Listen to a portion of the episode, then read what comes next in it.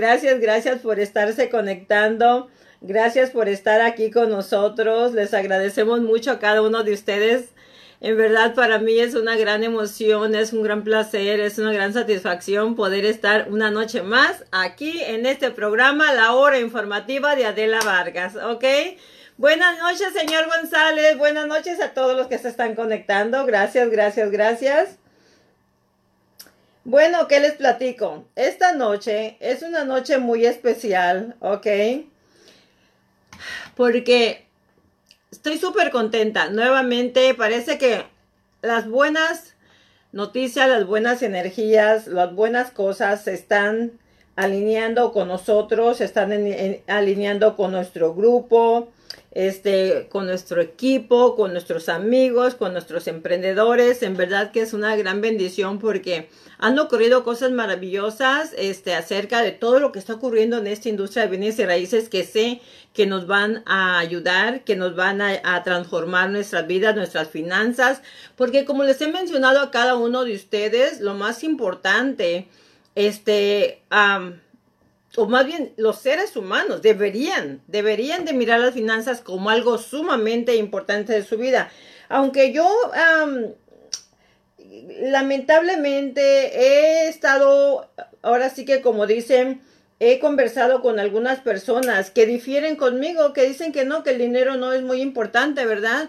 Pero yo siempre he dicho que la razón por la que estamos en este mundo, pero más que nada en este país, los que hemos dejado nuestras vidas de un pueblo, de una ciudad, hemos dejado familias, hemos dejado uh, nuestras raíces, hemos dejado muchos patrimonios, hemos dejado ya patrimonios allá en nuestros países, en nuestros pueblos, con nuestras familias, hemos dejado todo para venirnos con el único propósito de cambiar, mejorar y transformar nuestra vida.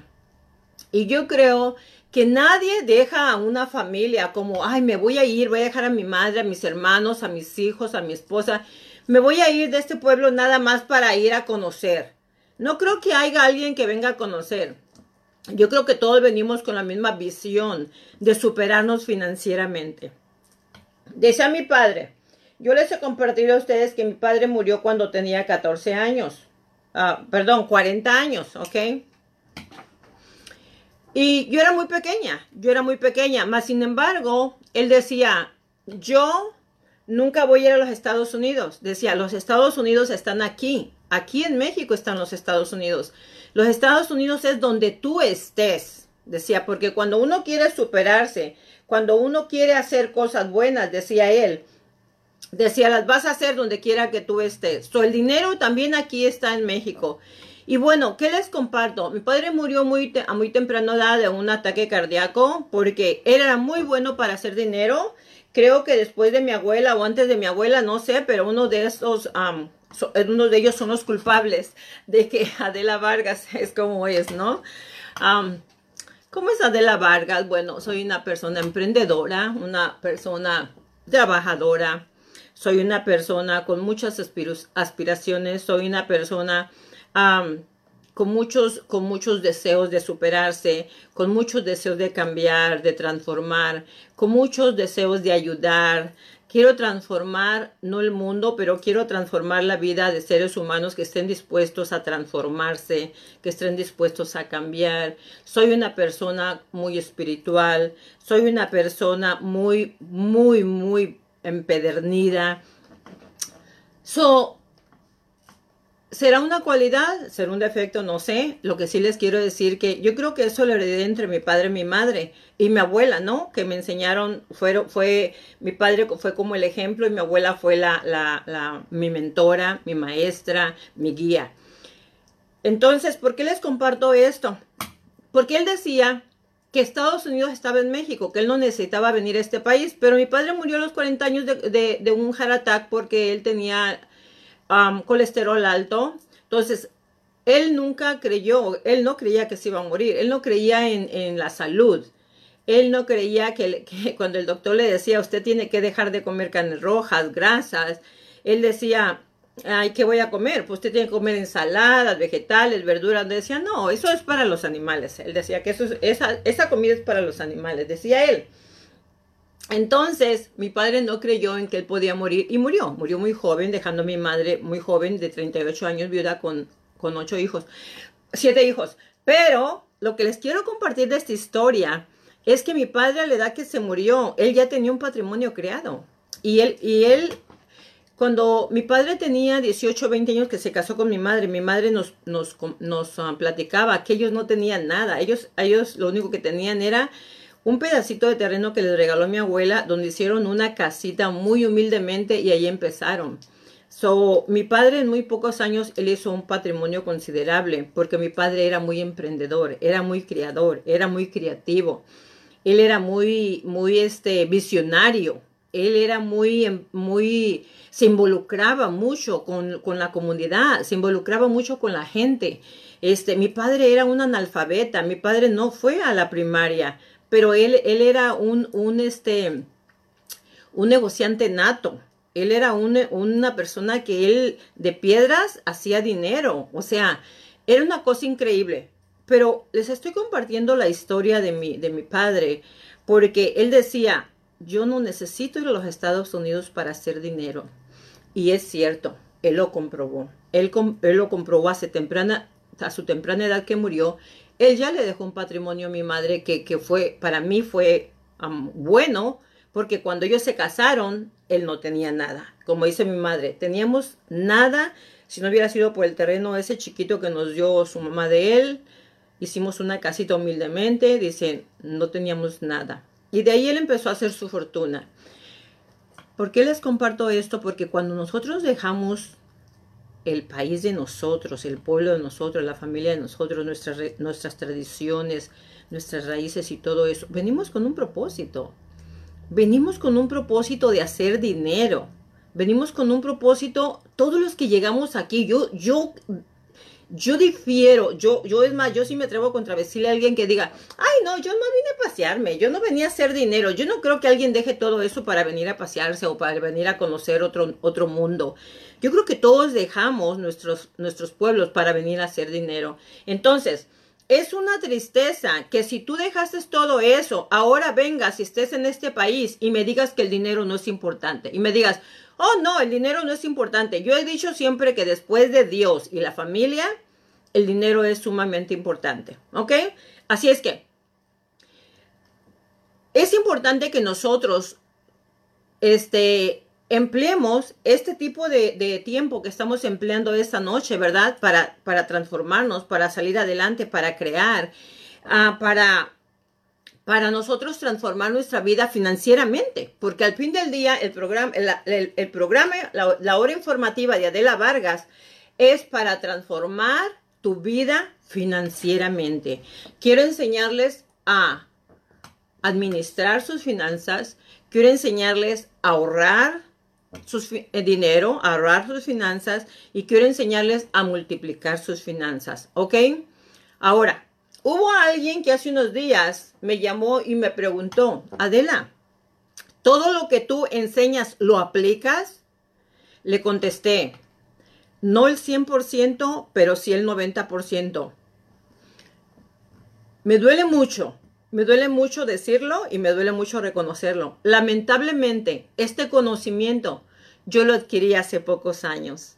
Mi experiencia en bienes y raíces es muy extensa. Yo he estado en esto ya, les dije, por 34 años. Fue mi primer trabajo cuando yo llegué aquí en mis 18 años y aquí me quedé. Pero yo en ese tiempo, por eso dicen que juventud, divino tesoro. Pero lo peor que tienes en tu juventud es la inexperiencia en total. En todas las áreas nosotros somos inexpertos. La escuela, la universidad de la vida es la que le va enseñando a uno ¿sí? Cómo administrar, cómo crear, cómo multiplicar. Y esta escuela que yo les estoy compartiendo a ustedes, yo no la traigo de cuando yo tenía 18 años, yo la he ido adquiriendo en el camino.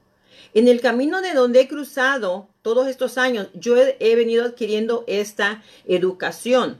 Ahora, aplico todo lo que les, les enseño, puedo decir que un 90-95% sí lo aplico. Sí lo aplico para mi vida. Ahora, yo les comparto a ustedes lo que funciona. Por eso es que el amor que yo tengo, ¿ok? La fe que yo tengo es que sí puedo transformar la vida con mis mensajes, con mi experiencia y con mi conocimiento. Yo sí puedo transformar la vida de otro ser humano. Porque yo digo, si a mí me ha funcionado, también a ellos les va a funcionar. lo único que yo les pido es que lo hagan con el mismo amor que yo lo hago, con la misma fe. Porque créanmelo, que todo en la vida tiene un trabajo, toda la vida tiene un esfuerzo, un sacrificio. Nada es fácil en esta vida, nada. ¿Ok? Aún aprender es un esfuerzo es un sacrificio. Ya les he compartido, miren, yo llego todavía a casa, yo anoche a las 11, 12 de la noche, yo me la paso leyendo libros, yo me la paso viendo videos, yo me la paso en Google buscando información, yo me la paso viendo YouTube, videos educativos. Yo no me pongo a ver televisión, yo no me pongo a ver novelas, yo no me pongo a ver películas, yo me pongo a ver series yo todo lo que me eduque, eso es un esfuerzo que hago, es un, eh, y se puede decir que es sacrificio, porque a veces anoche ya estaba con los ojos cerrada, cerrados a la una de la mañana, una y media, y me sentía muy cansada, y yo quería terminar el artículo que yo estaba leyendo. Entonces, todo tiene un sacrificio en la vida. Lo que les quiero compartir es que nada viene de gratis, nada. Todo mundo tenemos que aprender y sobre todo experimentar, ¿ok? La hora informativa de Adela Vargas es acerca de educación financiera. Y gracias por estar esta noche en este programa de la hora, la hora informativa de Adela Vargas, ¿ok? Tengo muchos tópicos importantes que tocar con ustedes, muchas cosas que compartirles. Y la teoría de esta, de esta, de esta, de, de este seminario, esta clase, este programa, se los vuelvo a repetir, es una únicamente que ustedes entiendan todo el sistema acerca de las finanzas. Cuando ustedes entiendan el sistema de finanzas, todos los tópicos que yo voy tocando, si los que han estado conmigo desde hace semanas o hace meses, si se han venido cuenta, hemos venido tocando muchos tópicos de diferente manera que el ser humano, que los que estamos aquí en este país, en Estados Unidos, debemos de conocer. Porque los que yo he descubierto que los que tienen dinero, los que hacen dinero, los que multiplican su dinero, son gente que se informan. No es gente que fue a la universidad, no es gente que nació rica, no es gente que le heredaron el dinero, es gente que se informa, es gente que aprende, es gente que estudia, gente que dedica tiempo a un libro, ¿ok? Yo amo los animales, yo amo los perritos. Ya saben que yo tengo mi compañera de, de, de mi, mi, mi, compañera de todos los días. Eh, yo tengo una mascota, mi, mi, perrita se llama Linda Vargas. Es una perrita que cuando ya la compré me cabía aquí en la me la regalaron, me cabía aquí en la mano, una maltipú chiquitita. Y yo la he criado, la crié desde la mamila y yo la he criado. Y ha habido un attachment, una afinación entre las dos muy grande que yo siento como si fuera una bebé mía en realidad. Cuando estoy con ella no me siento sola. Yo siempre antes decía, el mejor amigo del hombre es un animalito, porque yo veo que ella llega y se pone bien alegre cuando yo llego y me brinca y me besa y no haya ni qué hacer y da marometas y juega para llamar mi atención. Y, y, y si yo estoy en mi recámara, ella está en mi cama, y si me voy a la sala, ella está en mi sala. Entonces, Digo, qué belleza, un animal es una gran compañía y siempre pensaba que el amigo, el mejor amigo del, ser humano era una mascota. Pero déjenme les digo que sí es cierto. Pero yo he encontrado otro amigo más grande, mucho mejor que mis mascotas. Mis amigos, mis mejores amigos que he encontrado son los libros. Los libros. Porque los libros eh, sustituyeron el espacio, no a mi padre, pero se sustituyeron al espacio de mi padre. Sustituyeron el espacio de mi abuela y aún están sustituyendo el espacio de mi madre, ¿ok? Porque mi madre no está conmigo, ella está en México. Yo hablo con ella frecuentemente, pero no está conmigo. ¿Por qué digo que lo sustituyeron? Porque un libro puede ser tu mejor amigo, es el que te aconseja, es el que te da las respuestas, es el que te puede decir en tu cara un libro lo que estás haciendo incorrecto y no te sientes mal. Y el libro tampoco se siente mal. El libro puede ser tu guía. Un libro puede ser tu educación. El libro puede ser tu cambio. El libro puede ser tu transformación. El libro puede darte todas las herramientas que tú necesites en cualquier ámbito de tu vida. El, el libro puede transformar a cualquier ser humano ¿ok? Por más falto de información o por más analfabeta que esté, un libro le puede transformar la vida. Yo he encontrado en ellos mis mejores amigos, ¿ok? Mis mejores guías. ¿Por qué razón? ¿Por qué les comparto esto? Porque todo lo que yo aprendo es a través de, de, los libros. Todo lo que yo les comparto es a través de los libros. Y lo que yo quiero compartirles esta noche, ¿verdad? Es que se enamoren de la lectura. Que si tú quieres, el mensaje que te quiero dar esta noche, es que los libros no nada más son para las personas que van a la universidad no nada más son para las personas que fueron a la escuela. Si tú no fuiste a la universidad, si no fuiste a la secundaria o, como mi padre que no fue a la primaria, pues los libros con más mayor razón son para ti. ¿Sí? Los que ya fueron a la universidad a lo mejor ya no ocupan leer tantos libros. Los libros son para los que no fueron a la universidad, para los que no fueron a la secundaria. Entonces, para esas personas son los libros. Así es que asóciense con los libros. Empiecen con un librito chiquito, un librito interesante, un librito importante. Asóciense con ellos. Empiecen a leer uno de finanzas, uno de crecimiento personal, este crecimiento personal vienen siendo los que son motivacionales, otros, otros, otro puede ser este acerca de finanzas, una área muy importante en tu vida, ¿ok? Las áreas que tú debes de manejar fuerte, que yo creo que debe de manejar un ser humano fuerte, en las que debe de entrenarse, es número uno espiritual, número dos emocional y número tres financiero. ¿Ok? Finanzas. Esas tres áreas, espiritual, yo en lo espiritual me gusta mucho leer mi Biblia. Número dos, lo emocional. Esos son los libros que, les digo yo en crecimiento, crecimiento personal, ¿ok? Que es lo emocional. Libros que te transformen tu mente, que te, te, te hagan que te olvides de todos los traumas que tú traigas arrastrando del pasado. Porque si tú tienes un trauma que traes arrastrando del pasado, eso te va a estar impidiendo que tú tengas tu crecimiento financiero, personal. ¿Por qué razón? Porque son trabas que te generan miedo, que te generan pánico, que te generan este, flojera, depresión, eh, te bajan tu estima. O sea, situaciones que nos pasaron en el pasado es lo primero que debemos de empezar a desechar, ¿ok? A desechar, sacarlo de nuestra vida. Pasado es pasado. Situaciones que te pasaron son cosas del pasado, no son cosas del presente. Nosotros tenemos que aprender a vivir día con día, ¿ok?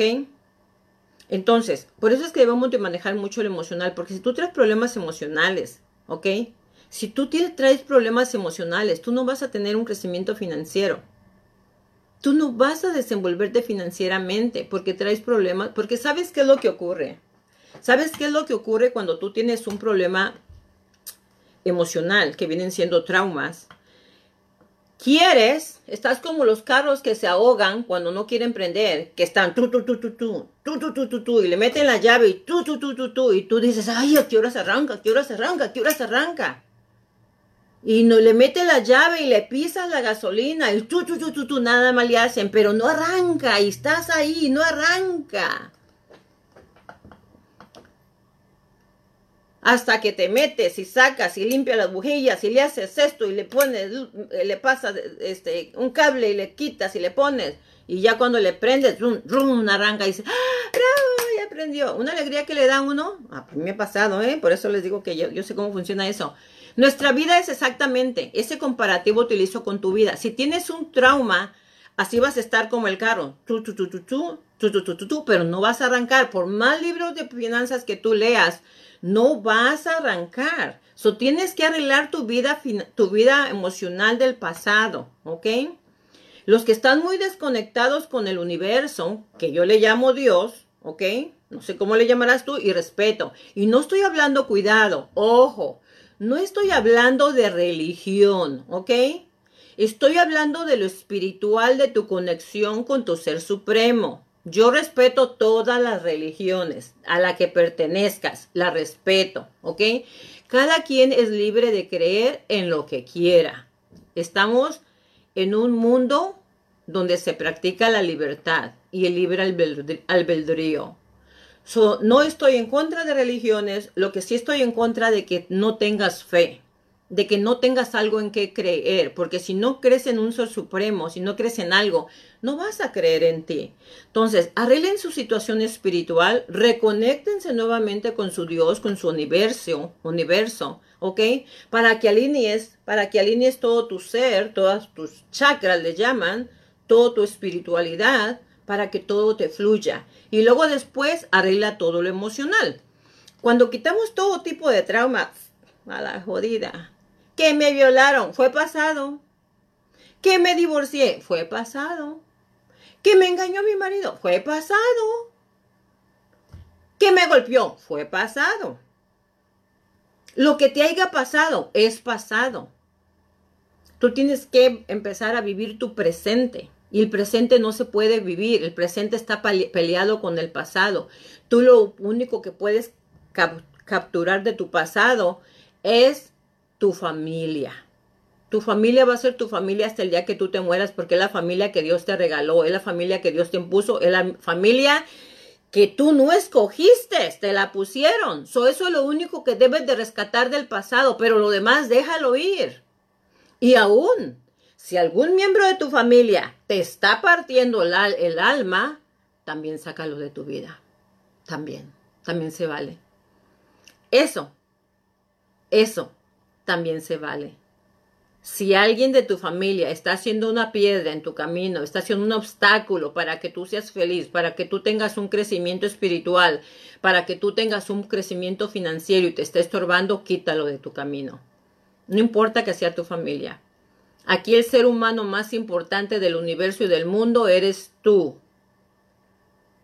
¿Y luego quién es el más importante? Pues tú. Y luego después de Dios, ¿quién es el otro ser más importante en este planeta? Pues tú. Y tú siempre vas a ser el más importante. Seas hombre o seas mujer, siempre vas a ser el más importante. Después está tu esposa y tus hijos. Después está tu esposo y tus hijos. Dios tú y después la generación, todo lo que quieran para abajo, pero tú eres el más importante en este mundo. Así es que debemos de e, este ser humano, este, este, este, este, este, este cuerpito que Dios nos dio, este templo que Dios nos dio, pues hay que cuidarlo muy bien, hay que abastecerlo de buena energía, de buenos pensamientos. Y hay que quitar, nosotros somos los únicos que podemos permitir que los demás nos hagan daño o que no nos hagan daño. Quiero que sepan que aunque yo soy una persona muy llevable, soy una persona que no me, no, me gusta mucho la agresividad, soy una persona que yo me gusta mucho compartir, yo también recibo muchos ataques de mucha gente que no le gusta mi luz, que le estorba mi luz, le molesta mi luz. Mas, sin embargo, yo con mucha política yo les digo, quisiera ser de tu agrado, pero no me corresponde a mí hacer una labor de convencimiento. Tienes que convencerte a ti. ¿De quién soy yo como persona? Yo no hago ningún labor de conocimiento. Cuando yo veo que alguien no soy agradable ante alguien, yo no hago ningún labor de conocimiento por agradarle a esa persona. Yo me retiro. Porque mi trabajo no es convencer a la gente de que me quiera, de que yo le caiga bien. El trabajo es de las personas, transformar su vida, porque si, si, si hay seres humanos que cada persona que se les presenta enfrente de ellos le están mirando defectos. No les agrada. Ay, esto no me gustó de ella. Esto no me gustó de él. Este, ¿Te fijaste cómo es? ¿Te fijaste cómo acá? Entonces, ¿qué ocurre? Son seres humanos que hay que perdonarlos, hay que entenderlos porque a lo mejor traen traumas y ellos no saben. Entonces, yo no me voy a poner a, a discutir o a transformar la mente de esa persona porque no es mi posición, no es mi lugar, no soy terapista, no soy consejera y no soy Dios, ¿ok?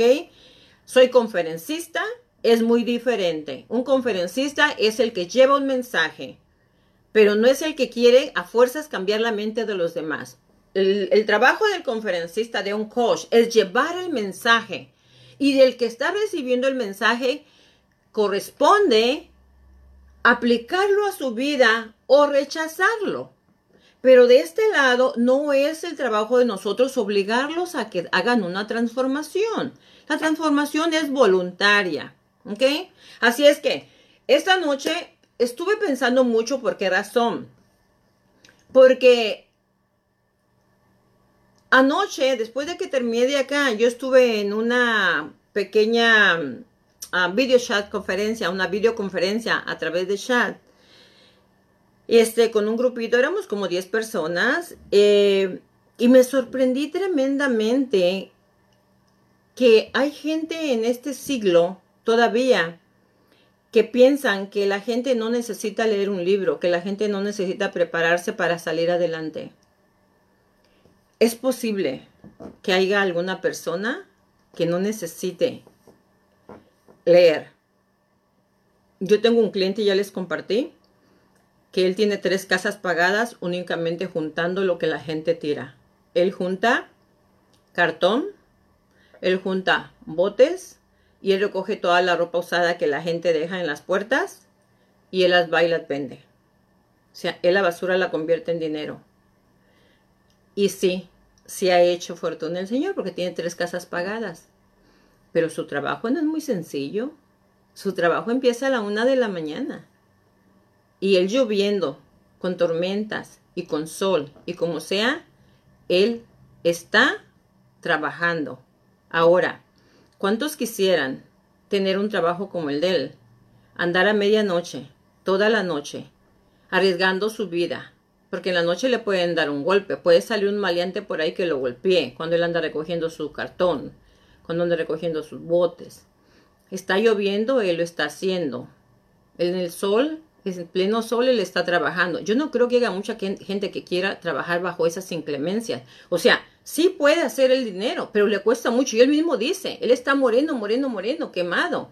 Y él dice, Adela, mi trabajo es muy duro, pero es que no sé hacer nada. Si yo supiera hacer algo, o sea, les estoy hablando de una persona que está haciendo dinero y que tiene tres casas pagadas, dice, si yo supiera hacer algo, yo no haría este trabajo. Si yo hubiera aprendido a leer, yo no haría este trabajo. Entonces, el mensaje es que si hay personas que sin libros pueden salir adelante, pero no están en la Casa Blanca o no están trabajando como ejecutivos con la mente, están trabajando físicamente. Entonces, cuando alguien me dice, ahí había dos personas que decían que no, que, que los libros no se necesitaban, y yo dije, este tema es muy importante que se toque. Sí, los libros sí se necesitan. Si tú quieres salir adelante, si tú quieres superarte en cualquier ámbito, ¿ok? En cualquier ámbito, no nada más en el de real estate, tenemos que hacernos amigos de los libros. Los que no tienen esa adicción por los libros, yo les mencioné que cuando yo no sabía leer, a mí me daba sueño. Y uno de mis coach me enseñó a leer. Me dijo, agarra un libro y cada página, porque yo le decía, es que no paso de las primeras tres, cuatro páginas y me duermo, le decía. Me decía, agarra tres páginas, rómpelas, lee otras tres páginas, rómpelas y cada día ve aumentando una página nada más, una página más, ¿ok? Y así lo rompí como tres libros. En el cuarto libro ya no lo quise romper, ya me pesó, pero ya lo leí un libro que yo leía a lo mejor en un mes, lo leí en tres días. Y así fue como se fue fomentando la adicción a la lectura. Lo cual ahora yo no puedo dormirme si no leo algo nuevo, si no, si no leo algo nuevo diferente que lo que, lo que yo aprendí. Y a lo mejor eso es lo que ha transformado mi vida grandemente. Es lo que me hace el ser humano que soy, que yo les comenté, quién es Adela Vargas. ¿Ok? Así es que, chicos, esta noche yo quiero que todo mundo elija un libro. Yo no les voy a decir qué libro porque yo no sé en qué área tú sientes que estás fallando. Si crees que traes un problema emocional, hay que buscar un librito. ¿Y saben qué? en verdad, les, les, les confieso, ¿ok? Aunque yo me considero una persona que he leído demasiado, investigo demasiado. Yo también tengo problemas y yo he tenido que recurrir a terapistas. Ha, habido situaciones en las que he tenido que ir con un terapista. Si tú crees que tienes problemas serios, problemas grandes, ¿ok? Tienes que buscar ayuda. Es de sabios, es de inteligentes buscar ayuda. No es inteligente quedarte callado. No es sabio ocultar tus problemas, porque mientras no los saques, mientras no los resuelvan, ustedes no van a tener un crecimiento personal, un crecimiento espiritual, un crecimiento financiero. Tienes que buscar ayuda. saca todo eso que traes, sácalo, porque simplemente los traumas simplemente son resentimientos que vamos guardando que no significan nada. Ayer antier les comenté que a veces los problemas no son del tamaño como los miras. El tamaño es más el 90% de grave como tú lo miras y el 10% de la realidad de cómo es. O sea, que a veces no son tan grandes los problemas. Nosotros los miramos grandes, pero el tamaño a veces es así el problemita. Entonces, aprende herramientas que te permitan minimizar tus problemas. Yo les he dicho muchas veces que los problemas no son para, de, para llorar, no son para deprimirse, los problemas son para resolverse. Los problemas. Cuando estabas en la primaria, ¿te acuerdas? En la secundaria, que el maestro de matemáticas te decía, te voy a poner estos problemas y los vas a resolver.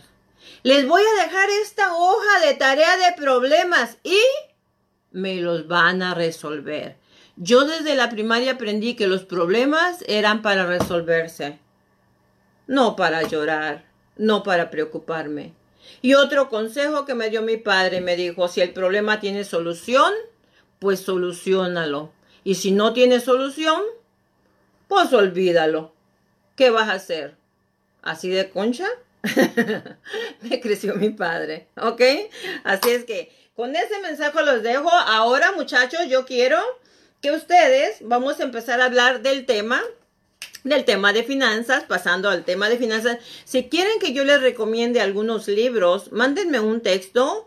Yo tengo varios libros que yo he leído que han impactado mi vida, ¿ok? Si les interesa a ustedes alguna recomendación, me mandan un texto privado y yo, se lo, y yo les recomiendo libros que yo he leído, que sé que pueden transformar tu vida. Ah, otra cosa que les quería avisar acerca del seminario del, del, sábado, ok, como no teníamos internet, les compartí que no teníamos internet. En el momento de terminarlo, cuando el, cuando el video se estaba grabando, este, no se me grabó en la computadora, sino que se grabó y se fue a la nube. Entonces ahorita porque por alguna manera cuando lo tratan de bajar, cuando lo tratan de grabar para mandarlo, se nos, no, no, lo, no lo podemos mandar. Entonces ahorita estamos trabajando en eso. Ojalá Ojalá y que sí lo puedan rescatar mis muchachos, mis técnicos. Si no, vamos a tener que volver a repetir este programa. Yo con mucho cariño, con mucho cariño, yo lo vuelvo a repetir. Lo que quiero es que ustedes aprendan acerca de Velocity Banking, ¿ok? Yo quiero que ustedes aprendan. Tienen que aprender. Porque cuando ustedes aprenden ese tema, la vida le cambia a la gente, ¿ok? La vida le cambia a la gente. Así es que, bueno chicos, vamos a empezar entonces con el tema de la noche, pero antes que nada, quiero ver sus comentarios, quiero saludar, quiero ver quién está por ahí. Y también acuérdense que todas las preguntas que tengan que hacer, necesito que me las hagan. Recuerden que este programa de la hora informativa de Adela Vargas es para ustedes y diseñado exactamente para ustedes, ¿ok? Así es que por favor, Pueden hacerme todas las preguntas, ¿ok? Y hoy es... No, David, hoy no es viernes. Hoy es jueves, ¿no? ¿O qué es hoy? Ay, Dios mío, Jesús María José, ¿qué es hoy? Ayúdenme. No, es jueves, David. Me emocioné. Dije, ay, padre, mañana me tengo que ir de viaje. Hoy es viernes, David, no, no me confunda. Señor Fernández, buenas noches. Señor Sergio, ya lo saludé. Selenia, Celina, buenas noches. Hola. Anita, ya llegó Anita. Señor Solano, buenas tardes. Ya estamos aquí todos, todos conectados. Leo, conectados. Leo Gómez, saludos, saludos. Señor ah, Macías, buenas noches. Sí, Anita, definitivamente el dinero no es importante, pero ¿cómo ayuda? ¿Cómo alivia las penas, no? O sea, si tenemos dinerito y tenemos antojo, pues nos vamos a comer rapidito. Y si no hay dinerito, nos vamos a la marqueta a comprar todo para hacerlo. El dinero sí ayuda bastante, ¿cómo no?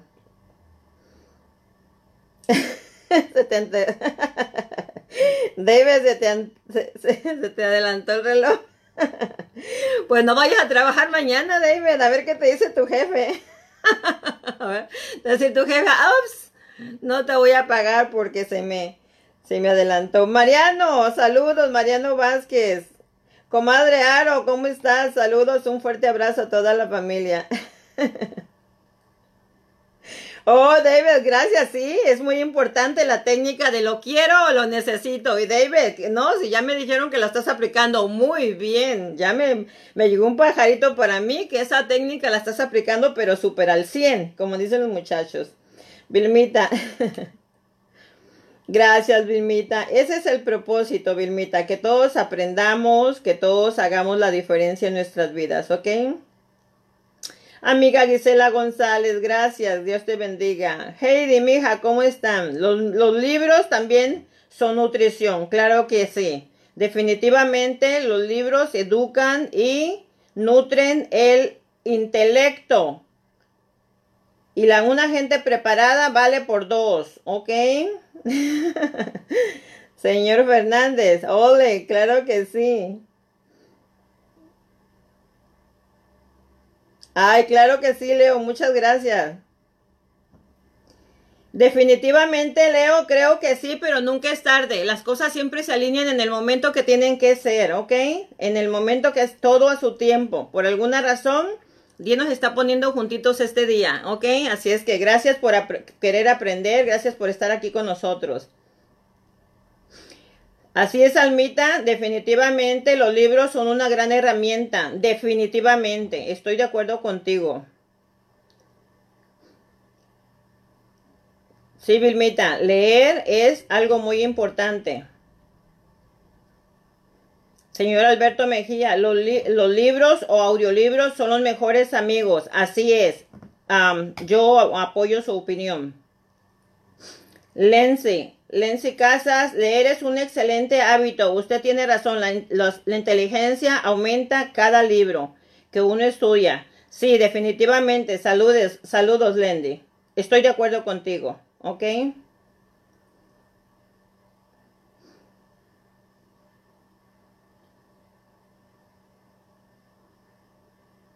Sí, Anita, yo te mando el link, claro que sí.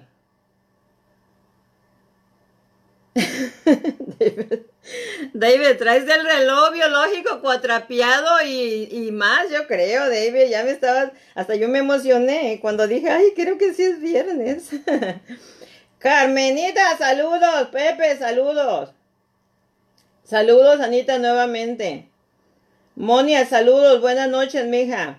No importa, aunque llegues tarde, pero lo más importante es que ya estás con nosotros, Monia, ¿ok? Saludos a cada uno de ustedes. Gracias, gracias por estarnos acompañando. Gracias por estar en la hora informativa con Adela Vargas, ¿ok?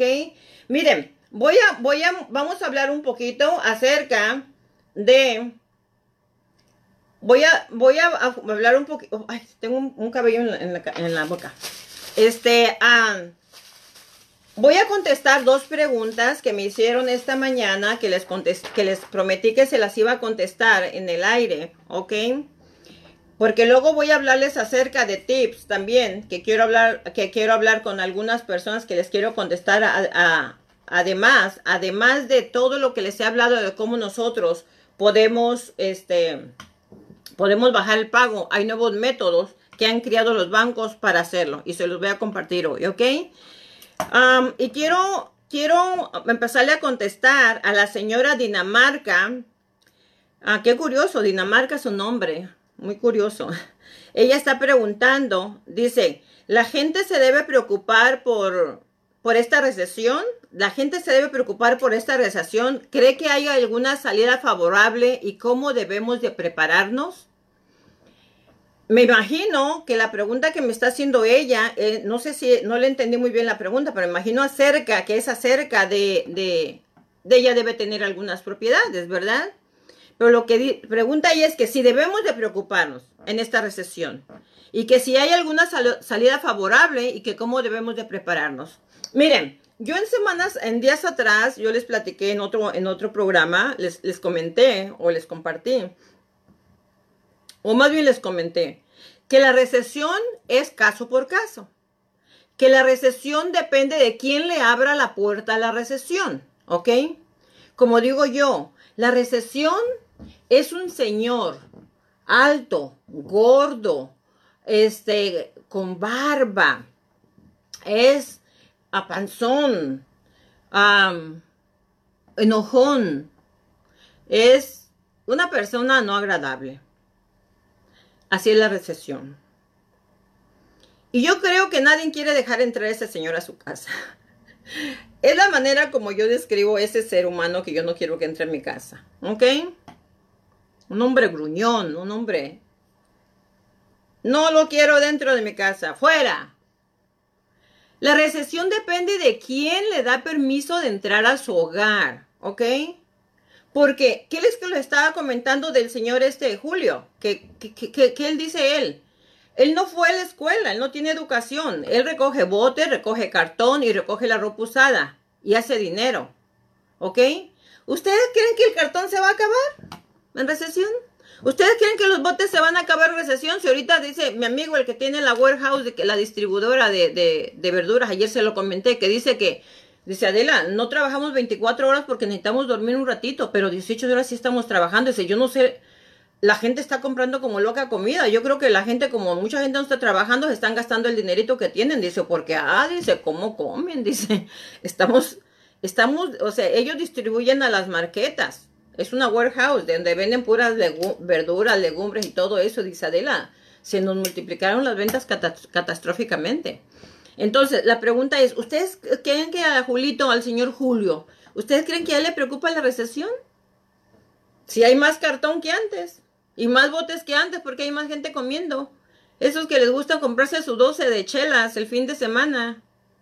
Y ahora ya se compran un 24 porque tienen más tiempo. ¿Hay recesión para don Julio? No, no hay recesión para don Julio. Tiene mucha chamba. Para mi amigo, el de la warehouse, tiene mucha chamba. Entonces, ¿usted cree que don Julio va a decir, ay, no estamos en recesión, ahorita no voy a recoger botes y cartón? No, la recesión es quién deja entrar a la recesión a tu casa. Si tú le das permiso a la recesión para que entre a tu hogar, va a entrar, te lo aseguro. Si tú, y, tú sentadito en un sofá así con el control, 34, 52. Ay, deja ver qué dicen del coronavirus. Ay, anoche tembló, por cierto, en Pasadena tembló anoche. Y, y, y, Claro que va a entrar la recesión porque lo estás esperando sentado. Te sientas confortablemente en el sofá de enfrente, así entrando a tu casa, está el sofá más grande, más bonito, el más confortable, ahí te sientas a esperar la recesión. Claro que va a entrar a tu casa, definitivamente. Pero yo, yo, yo ni me siento en el sofá, ni me quedo en mi casa, ni quiero ese gordo adentro de mi casa. Por lo consiguiente, yo no le doy permiso a la recesión. ¿Qué estoy haciendo? Redoblando mi, mi horas de trabajo. Mi equipo de marketing está trabajando al 100, así, al 100. Antes no trabajábamos los sábados, ahorita estamos trabajando los sábados hasta las 2 de la tarde. Antes nadie enseñaba casas, ahorita ya todo el equipo, todo el equipo de enseñar casas ya están haciendo schedule para el sábado y domingo enseñar casas. Ahorita todo el mundo está redoblando su trabajo al 100, al 100, al 100 corriendo, al 100. Porque nosotros no le vamos a dar permiso que entre la recesión a la casa. Y si es necesario me voy a juntar botes, pero no entra la recesión a mi casa, se los prometo. Entonces, Aquí me está haciendo la pregunta la señora Dinamarca, que si me debo preocupar por esta recesión. Yo no me debo de preocupar por la recesión. Si tú eres un emprendedor, si tú, tú eres un, un visionario, si eres una persona disciplinada, si eres una persona creadora, si eres una persona trabajadora y eres una persona con mucha fe, es difícil que la recesión quiera entrar a tu casa. Ni se va a arrimar siquiera. La recesión entra a los hogares que la gente tiene todo lo contrario que lo que mencioné ahorita.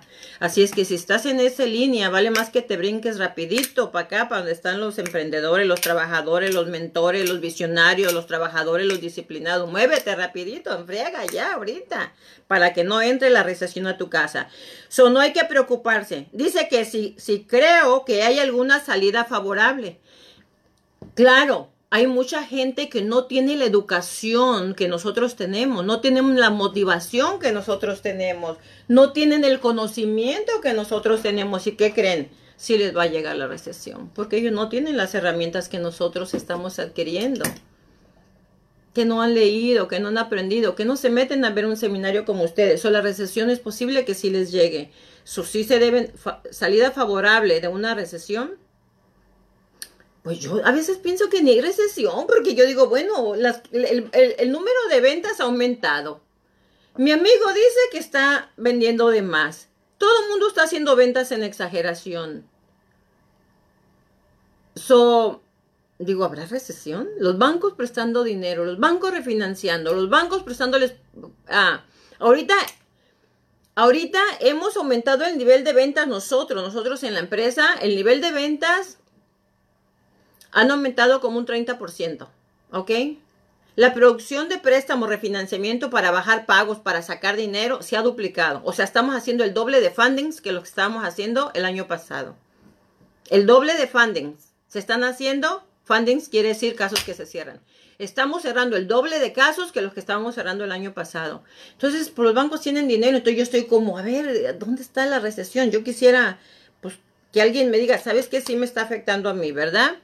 Entonces, ¿hay una salida? Sí, hay una salida. La salida de la recesión es bien lógica. Si hay recesión en tu hogar y en tu casa, tienes que convertirte en un emprendedor. Tienes que, es que empezar a crear algo. Yo desde principios de año, yo les empecé a dar técnicas, este, estrategias de cómo ser un emprendedor, de cómo crear dinero, de cómo hacer tu negocio, de cómo sacar dinero, de cómo crear dinero, de cómo traer dinero, de cómo, o sea, reinventarte. Y eso yo se los estuve dando en los programas. Ustedes si se van a los programas de febrero y marzo, estuvimos hablando mucho acerca de eso, de cómo ser un emprendedor, cómo de cualquier manera tú puedes hacer dinero en cualquier industria, no nada más en la de real estate, sino en cualquier industria. Así es que Ahí están los videos en la, atrasados para los que quieren salir. Si hay una salida, la, la única salida, el único camino para salir de una situación financiera difícil es dos. Una, simplemente trabajando. Dos, transformando tu vida. ¿Qué es transformar tu vida? Buscando estrategias para que hagas las cosas diferentes que las que estás haciendo, porque nunca esperes ver resultados si sigues haciendo lo mismo que estás haciendo. La única manera de ver resultados diferentes es cambiar lo que estás haciendo actualmente. Porque si sigues haciendo lo mismo, sigues en recesión. Y I'm sorry. Ahí sí, no vamos a poderte ayudar. Lo siento mucho. Otra cosa que dice la señora de, de Dinamarca dice, ¿y cómo debemos prepararnos? ¿Y cómo debemos prepararnos? Ok, hay muchas maneras. Una de las maneras que nos debemos de preparar es crear algún negocio, crear algo que nos dé ingresos. Crear algo que nos dé ingresos. Buscar avenidas que nos den ingresos. Ya sea creando un negocio, ya sea redoblando tus horas de trabajo, ya sea vendiendo las chácharas que tienes en el garaje que no ocupas, ¿sí? O ya sea disminuyendo tus gastos, pero tú tienes que crear más, más capital, más entradas de dinero. Eso es una manera de prepararnos. Los que tienen propiedades pueden refinanciar para sacar por lo menos unos 20, 30 mil dólares para que tengan un guardadito. Pueden refinanciar para bajar su pago. ¿Cómo vamos a bajar el pago? Quitando, retirando el PMI, bajando el interés va extendiendo el término. Si tienes un término a 15 o 20 años, jálalo a 30. Muévelo a 30 para que tu pago baje. ¿Ok? Otra manera, ¿ok? De bajar, de, de bajar el pago mensual es, y ese tópico es uno de los tópicos que quiero tocar, ¿ok? Pidiéndole al banco que te separe la aseguranza y los taxis de tu pago mensual. Y de eso vamos a hablar ahorita después de que le conteste la señora Dinamarca, ¿ok? Entonces, ¿cómo nos vamos a preparar con dinero? La única manera es prepararnos con dinero. Es todo. Redoblando trabajo para generar más dinero. Abriendo un negocio para generar más dinero. ¿O qué dije?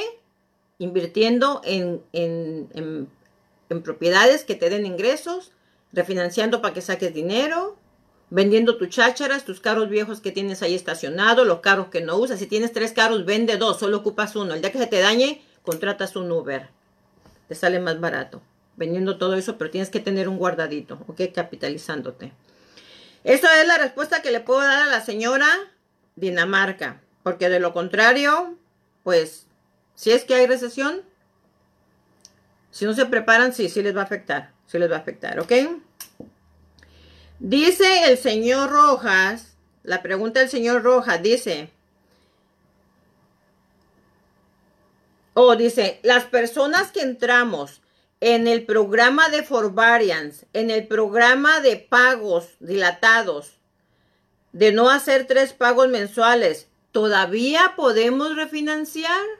Ok, hay muchas personas, ok, que tienen propiedades, que tienen sus hipotecas, ok,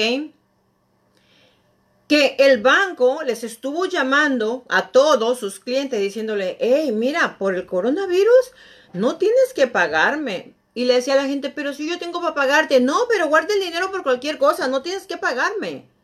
Yo te puedo esperar tres meses, guárdalos mejor, no pagues, yo te financio, yo te espero tres meses. Y me va a dañar el crédito. No, no te va a dañar el crédito, no te vamos a pagar el pago, no te vamos a poner pagos tarde. Y la gente por emoción decía, sí, sí, sí, sí, sí, ponme, ponme, ponme, no voy a pagar tres meses, ponme. Pero la gente no preguntaba, ¿y qué me vas a cobrar a cambio? La gente se le olvidaba preguntar, ¿y qué me vas a cobrar a cambio? ¿Cuánto me va a costar? Y ¡pum! Sí, mándame el contrato y lo firmaban. Pues, ¿qué creen? Que a todas esas personas no les pusieron pago tarde, pero pusieron una nota. Este préstamo está incluido en un forbearance agreement. Claro, en inglés, ¿verdad? Este préstamo está enrolado, está incluido en un forbearance agreement. ¿Por qué hicieron eso? Para que cuando este señor quiere venir a refinanciar y le corremos el crédito, ahí dice, este préstamo está incluido en un forbearance agreement. Entonces el banco nuevo va a decir, no, pues ¿cómo le voy a prestar a una persona que no está pagando? ¿Cómo le ah, si no tiene para pagar, cómo le voy a prestar a una persona que no tiene dinero para pagar? Entonces tampoco me va a pagar a mí. Págatelas, no les están refinanciando. Entonces ahora hay gente que tenía el dinero para pagar, pero como les hicieron esa oferta tan jugosa, aceptaron y no les están poniendo pago tarde, pero les están poniendo ese mensaje, entonces ningún, ningún otro banco va a tocar esa hipoteca. ¿Por qué? Porque ante los ojos del nuevo banco, si tú estás en un forbearance, tú eres una persona que no tiene la capacidad financiera económica para en este momento pagar una hipoteca. Entonces ningún banco se quiere aventar ese tirito contigo. Porque dice, no, yo no le voy a prestar a este cliente, no puede pagar, no tiene dinero. Entonces ahora la oportunidad de bajar el interés, de quitar el PMI, de bajar el interés al 3%, de sacar dinero, se te fue de las manos. Se te fue de las manos. Ya no puedes hacer un refinanciamiento. Ahora, ¿cuándo, cuando una persona, cuando una persona que está en un forbearance va a poder hacer un refinanciamiento? Cuando termine su periodo de tres meses o de cinco meses, depende cuándo haya sido, cuando empiece a hacer su primer pago. Cuando termine ese contratito que firmaron después de tres o cinco meses en el que se involucraron, entonces cuando hagan su primer pago, ahí es donde ya vamos a poder hacerles un refinanciamiento y únicamente va a poder ser con el programa FHA. O sea, que van a tener que pagar PMI ya no, ellos ya no van a calificar ellos para un programa convencional sin PMI. Lamentablemente, a todos los que tienen un forbearance, sí les pasó perjudicando al banco. Así es que si alguno de ustedes todavía no se enrola en ese programa, les recomiendo que no lo hagan.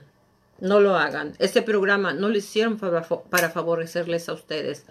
Aparte de eso, no nada más es que te van a prestar los tres mil dólares, te prestan nueve mil, si tu pago es de tres mil y te prestan tres meses, son nueve mil. Esos nueve mil más el processing fee, más los intereses, más el padre, la madre y la abuela, 25 mil dólares. 25 mil dólares o más. Te están cobrando las, las perlas de la Virgen solo por enrolarte en ese programa. Y hay clientes que vienen y me dicen, pero señora Adela, es que yo tenía el dinero, yo tengo el dinero para pagarles, pero yo no sabía que iba a pasar esto. Infórmense, por favor. Cada vez que ustedes vayan a hacer cualquier trámite con el banco, pidan información. ¿Cuánto me va a costar? ¿Qué voy a firmar? ¿En qué me va a afectar? No te va a afectar. Dámelo por escrito. Que no me vas a poner pagos tardes. Que no me vas a poner un comentario. Dame todo por escrito. Si no hablas inglés, está perfecto que no hables inglés. Agarra el contrato y antes de que lo firmes, ve y págale 200 dólares a alguien que te lo lea. Es mejor que pierdas 200 dólares a que pierdas un dineral. Hay gente que ya está ahí y va a tener que pagar esos 25 mil dólares porque ya firmó el contrato. Invierte 200 dólares.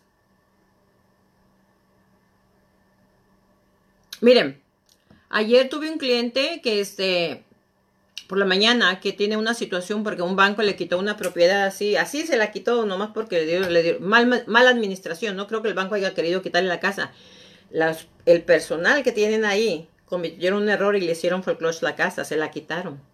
Entonces ayer le dije, me dijo él, Adela, por favor, acompáñame, mira, quiero ir con el abogado, pero es que yo no hablo inglés y, y aparte no sé qué preguntarle y cómo explicarle, ándale, acompáñame.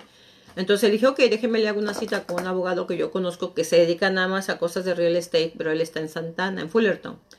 Hice la cita y dice, ok. Y, le, dije, ¿cuánto, es, ¿cuánto vas a cobrar por ahí? Dijo, 200 dólares por hora por la consulta. Cuando le dije al señor, este, oiga, le van a cobrar 200 por la consulta. Ay, no, ¿cómo cree que voy a pagar 200 dólares? No, es muy caro 200 dólares por la consulta. Dije, señor, vamos a ir con una persona capacitada, una persona que tiene un certificado, una licencia para darle la información. Dije, mire, es mejor que invierta 200 dólares en, en que alguien lo informe, lo oriente, lo guíe. Una persona confiable que tiene la experiencia en la industria de bienes y raíces, es, abogado en real estate, le dije. Él le puede ayudar a usted bastante. Le dije, ¿es mejor eso? Le dije, a que vaya con un paralegal o alguien que le saque 5 o 10 mil dólares y no le haga nada porque no tiene experiencia. Páguele al abogado 200 dólares. Bueno, con dolor de su corazón fuimos y con dolor de su corazón sacó el dinero. Pero como yo a ese abogado yo le he recomendado varios clientes, ya cuando el señor sacó para darle los 200 dólares, como que el, abogado se las olió, no sé. Dijo, no, está bien, está bien así. Llévese a la señora Vargas nomás a tomar un cafecito. Yo le dije, ah, gracias, abogado, ¿verdad? Y le dio muy buenas esperanzas de, ayudarle a recuperar su casa porque el banco se la quitó ilegalmente. Pero ¿cómo es posible que no le quieres pagar a alguien profesional, alguien que te va a, te va a dar una, una información, o sea, de, los, de las fuentes adecuadas, ¿ok? Así es que a veces es sumamente importante informarnos, preguntar, invertir un poquito, ¿ok? Para que no firmemos contratos que después nos arrepentamos. Así es que las personas que están en Forvariance tenemos que cerrar todo eso para que podamos entrar, este, para que podamos entrar este, en, un nuevo refinanciamiento, ¿ok? Voy a, a, contestarle sus preguntitas que tenemos por aquí. Ah, sí, Anita, dice Anita que la basura nunca se acaba. A ver, vamos a empezar a leer. Vamos a empezar a, respondiéndole a al señor Fernández. Dice, para programar el pago de, del mortgage en dos tiempos al mes, se, se negocia un, se negocia con el banco o uno lo hace solo. Usted solito, señor Fernández, no necesita, quiere, quiere hacerlo más oficial, sí, llámele al banco y dígale, quiero que me, que me, que me enroles en el programa bi-weekly, bi-weekly, ¿ok? Avísele. Es mejor que ellos sepan, ¿ok? Y ellos lo enrolan. Por ley, ellos tienen que enrolarlo. No le pueden decir que no, ¿ok? Ahora, si le va a agregar el programa de Amortization Schedule, donde va a mandar un pago al año para que la paguen 19 años, pues ese no tiene que, ese no tiene que decirles a ellos. Simplemente les manda el cheque y donde dice memo, ahí le pone apply, apply direct to the principal. O sea, aplicarlo directo al principal. ¿ok? Para que no se los vayan a, poner ahí en el escrow account. Pero sí se puede, señor Fernández, ¿ok? Ok, sí, Anita, sí, la basura nunca se acaba. y mientras usted sigue trabajando, dele, Anita, estamos con usted, ¿ok? Dice Carmencita Jacobo, dice, señora Adela, una pregunta. La forma de pago Biweekly para ahorrar, eh, para ahorrar interés, ¿aplica para cualquier préstamo? Sí, sí aplica para cualquier préstamo. Porque acuérdense que lo que estamos haciendo es que estamos pagando 15 días antes la mitad del pago, lo que quiere decir que te estás ahorrando los intereses, te estás ahorrando los intereses del término que tienes tú para pagar, ya sea de un vehículo o ya sea de una casa. Si de una casa te faltan 25 años, te vas a ahorrar el interés quincenal de los 25 años. Así es que sí, sí, sí aplica también. Dice Esther Orozco, entonces no es buen tiempo para comprar. Estercita, sí es tiempo para comprar. Ya hemos hablado en otros programas de que sí es tiempo para comprar porque ahorita los intereses están muy bajos. Y los intereses son los que determinan el pago mensual de tu hipoteca. Así es que sí es tiempo para, para comprar, porque ahorita tu interés puede estar al 3, 3 y medio, dependiendo cómo esté tu FICO score. Y eso va a ayudar mucho, mucho para que tu pago sea un pago, vamos a decir, accesible. ¿Ok? Eso es tiempo para comprar. Aunque hay muchísima gente buscando propiedades, créanmelo, créanmelo, que hay muchísima gente buscando propiedades. Pero yo siempre les he dicho que siempre va a haber una para ustedes, ¿ok? Siempre va a haber una para ustedes. So, que no pan del cúnico. Ahora, este... Dicen que lo que está pasando en este momento es una burbuja. Definitivamente, definitivamente, Dorita, mira, desde hace tiempo las propiedades están aumentando de valor. Ahorita las propiedades no están aumentando de valor, se están vendiendo mucho es diferente. Ahorita los bancos no están dejando que las propiedades se suban de valor, porque los bancos son los que determinan si las propiedades se suben de valor o no, ¿verdad? Porque ellos tienen sus propios evaluadores. So, no creo que es una burbuja, ¿me entiendes? Porque ahora, repito, Ahorita la razón por la que se está vendiendo mucha propiedad, mucha gente está refinanciando, aprovechando el boom que hay de los intereses tan bajos. ¿Y por qué están esos intereses tan bajos? Porque la Reserva Federal en meses pasados le prestó a todos los bancos intereses con 0% de enganche para que ellos nos prestaran a nosotros, a los que estamos comprando propiedades, un interés muy bajo. Así es que no creo que es una burbuja pero bueno, lo vamos a dejar entredicho, ¿verdad? Pero burbuja es cuando las propiedades están yendo, yendo, yendo, yendo muy alto, que eso sí pasó en el 2007, 2006, por ahí las propiedades subían y subían y subían, por eso hubo la catástrofe del 2008, 9, 10, porque las propiedades que se estaban vendiendo, se le estaban vendiendo a cualquier persona que no calificaba, nomás decían, quiero casa, ahí está tu casa, y sacaron programas que perjudicaron mucho a la industria, como el 80-20 o el programa a este del 1%. Empezaba tu, tu pago al 1% y en unos años ya tu pago estaba al 6%. Entonces la gente de estar pagando 1.200 se le subía su pago a 5.000. Obvio que ya la gente ya no podía pagar y tuvieron que perder esas propiedades. Pero esos programas ya no existen. Ya no existen. Ahorita lo que tenemos son intereses muy bajos. ¿Ok? Es lo que tenemos ahorita. Ahora, hay estas computadoras mías. Ahora, vamos a seguir contestando las preguntas, ¿ok? Vamos a seguir contestando las preguntitas.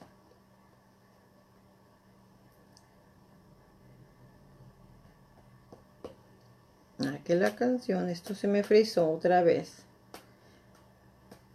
Bueno, es que mis computadoras cuando no, cuando no Juana Chana, pero siempre estoy con novedades. Bueno, déjenme que se me haga refresh mi, mi, mi, mi iPad, ¿ok? Y ahorita les voy a contestar sus preguntas, ¿ok? Lo que pasa es que por alguna razón ya tenemos internet, pero...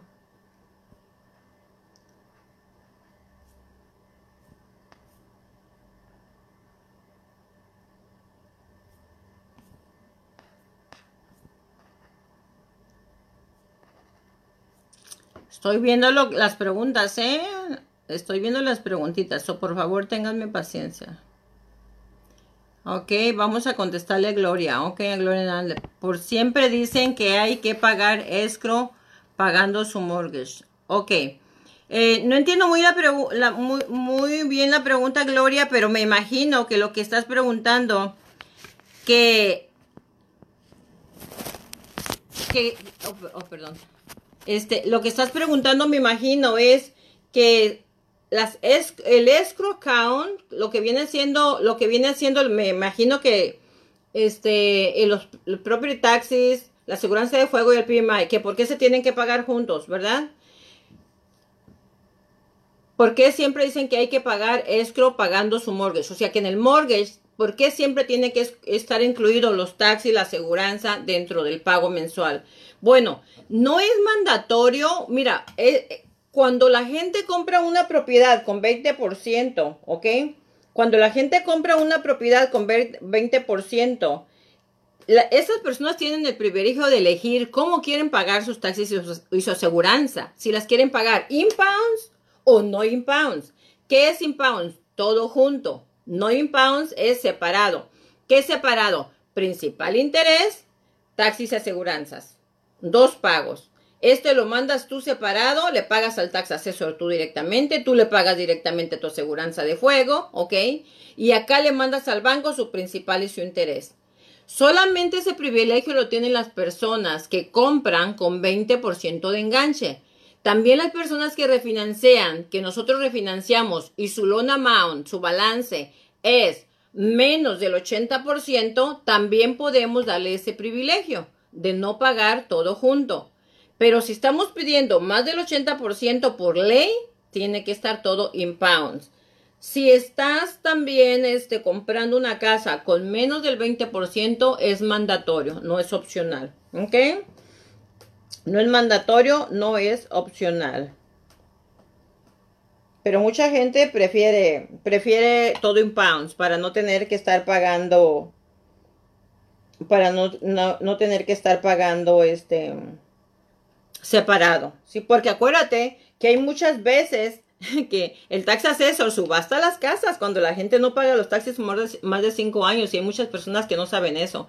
Si una persona que no está pagando sus, sus taxis y su aseguranza impound y se le olvida pagar los taxis por cinco años o no tiene dinero para pagarlos, automáticamente el gobierno les remata su casa en las subastas. Nosotros vamos a esas subastas y hemos visto con mucha tristeza cómo les han rematado sus casas a mucha gente. ¿Ok?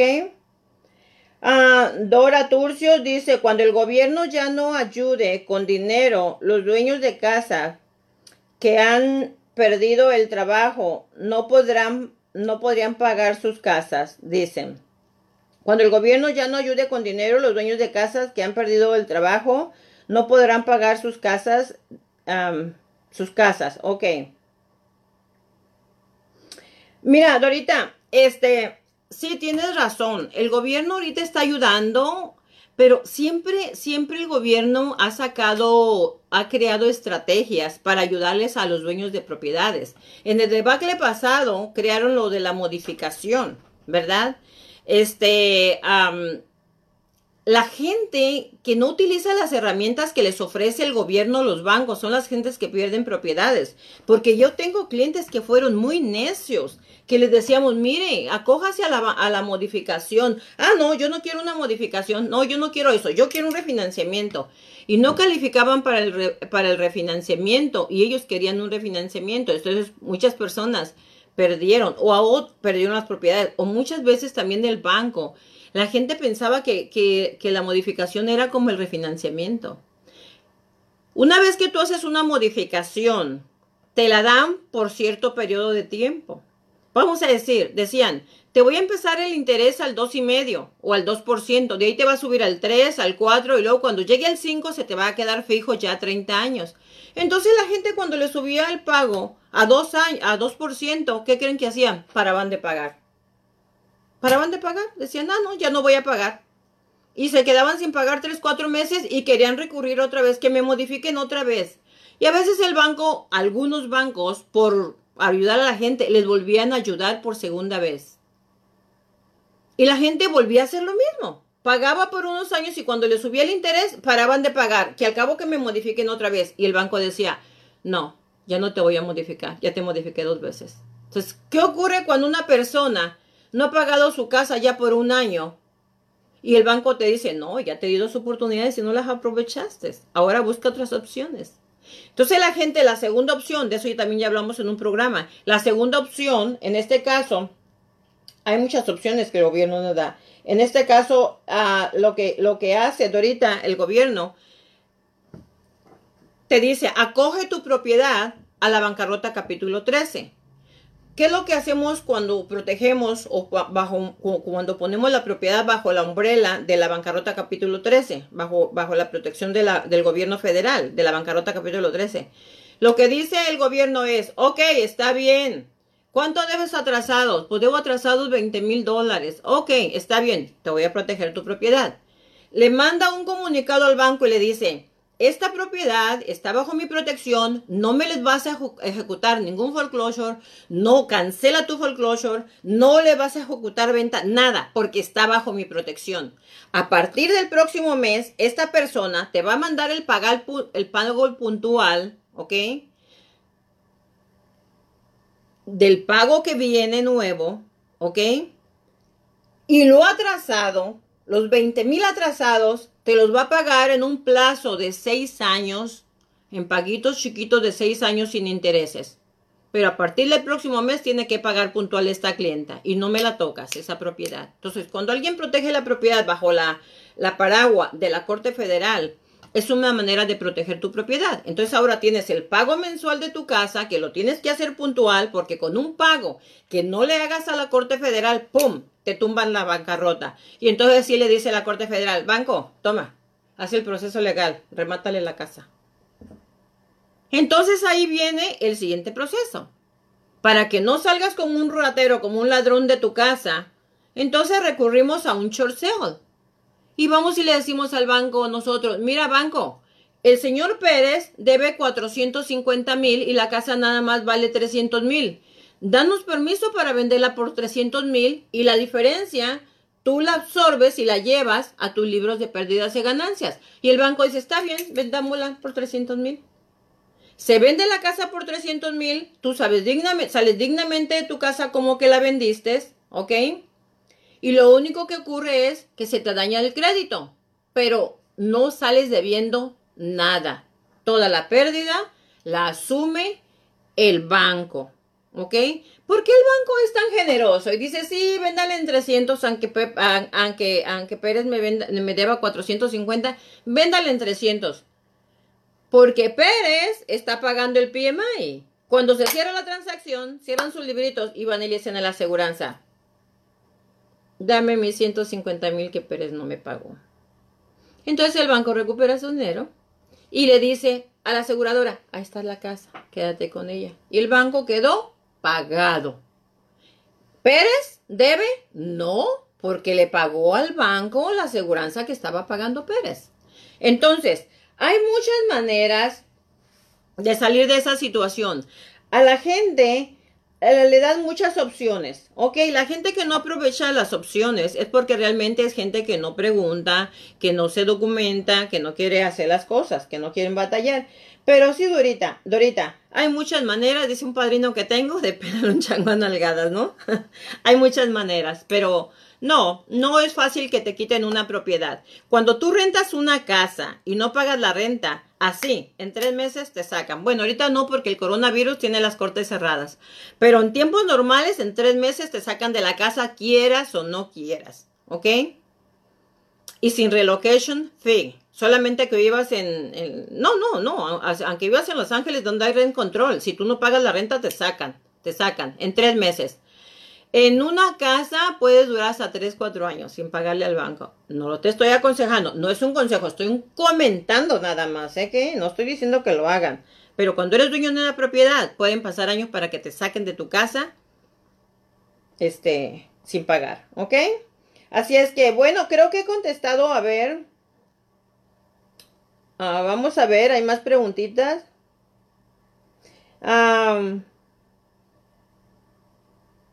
Sí, ah, Gloria dice que si puede uno no pagar el escrow account después de ciertos años. Sí, sí, definitivamente, Gloria, después de que tu propiedad tiene más del 20% de plusvalía, tú le puedes solicitar al banco que te retire los impounds. Tú se lo puedes pedir. Entonces lo que se hace, se hace una evaluación para ver si tu propiedad ya tiene el 20% de plusvalía. Y si los tiene, automáticamente le pides eso al banco y el banco te, te separa, te separa tus, tus escrow accounts. Eh, si tienes ese derecho, ese privilegio. ¿Ok?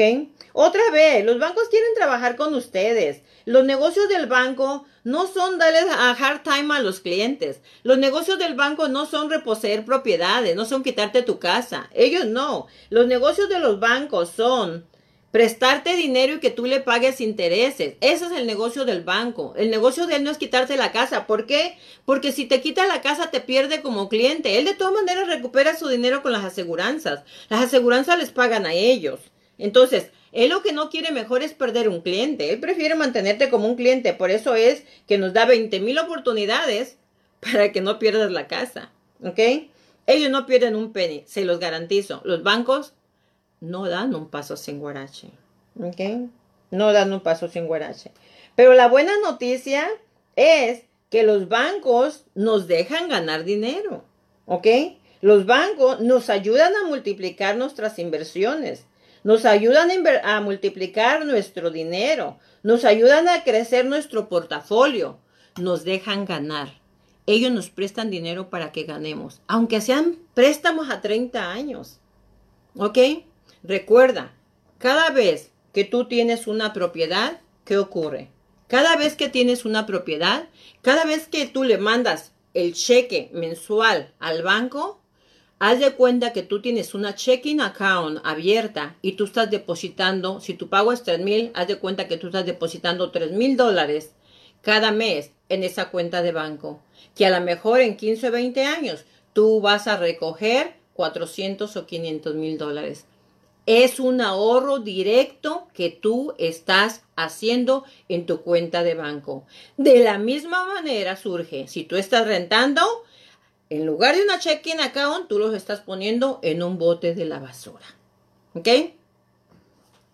Checking account, bote de la basura. El que renta, deposita su chequecito en un bote de la basura. El que paga un mortgage, lo deposita directamente en una checking account. Que cuando pasen los años y tu casa aumente de valor y tú le bajes al balance todo este gap de ganancia, tú la puedes recoger en tu banco. Así es que Niñas y niños, como ya no tienen más preguntas, ok, ya les contesté todas sus preguntas. Bueno, la última, Heidi, es mejor pagar todo, es mejor pagar todo en un pago o, o, o separar taxis y aseguranza. ¿Cuál es el beneficio? Bueno, definitivamente ahí es depende de tu criterio. Para mí es más confortable mandar un solo pago, ¿ok? Para mí es más confortable mandar un solo pago porque lo mandas y te quitas de problemas de que ir al tax assessor, ir a la, ir a la oficina de la aseguranza, o que se te olvidó, o que no tienes el dinero, y parece que no, pero mentalmente ya te acostumbras, ah, mi pago son tres mil, ya no me tengo que preocupar, tengo tres mil en la cuenta, perfecto, ahí va.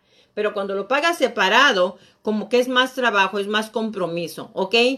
Pero también hay una cosa muy importante que les quiero comentar. Cuando tú pagas los taxis y la aseguranza separados, ¿ok? O mucha gente, yo le recomiendo, que es el otro técnica de cómo pagar tu casa en menos años, yo le digo a las personas, con el nuevo programa de Velocity Bank aprendí algo diferente.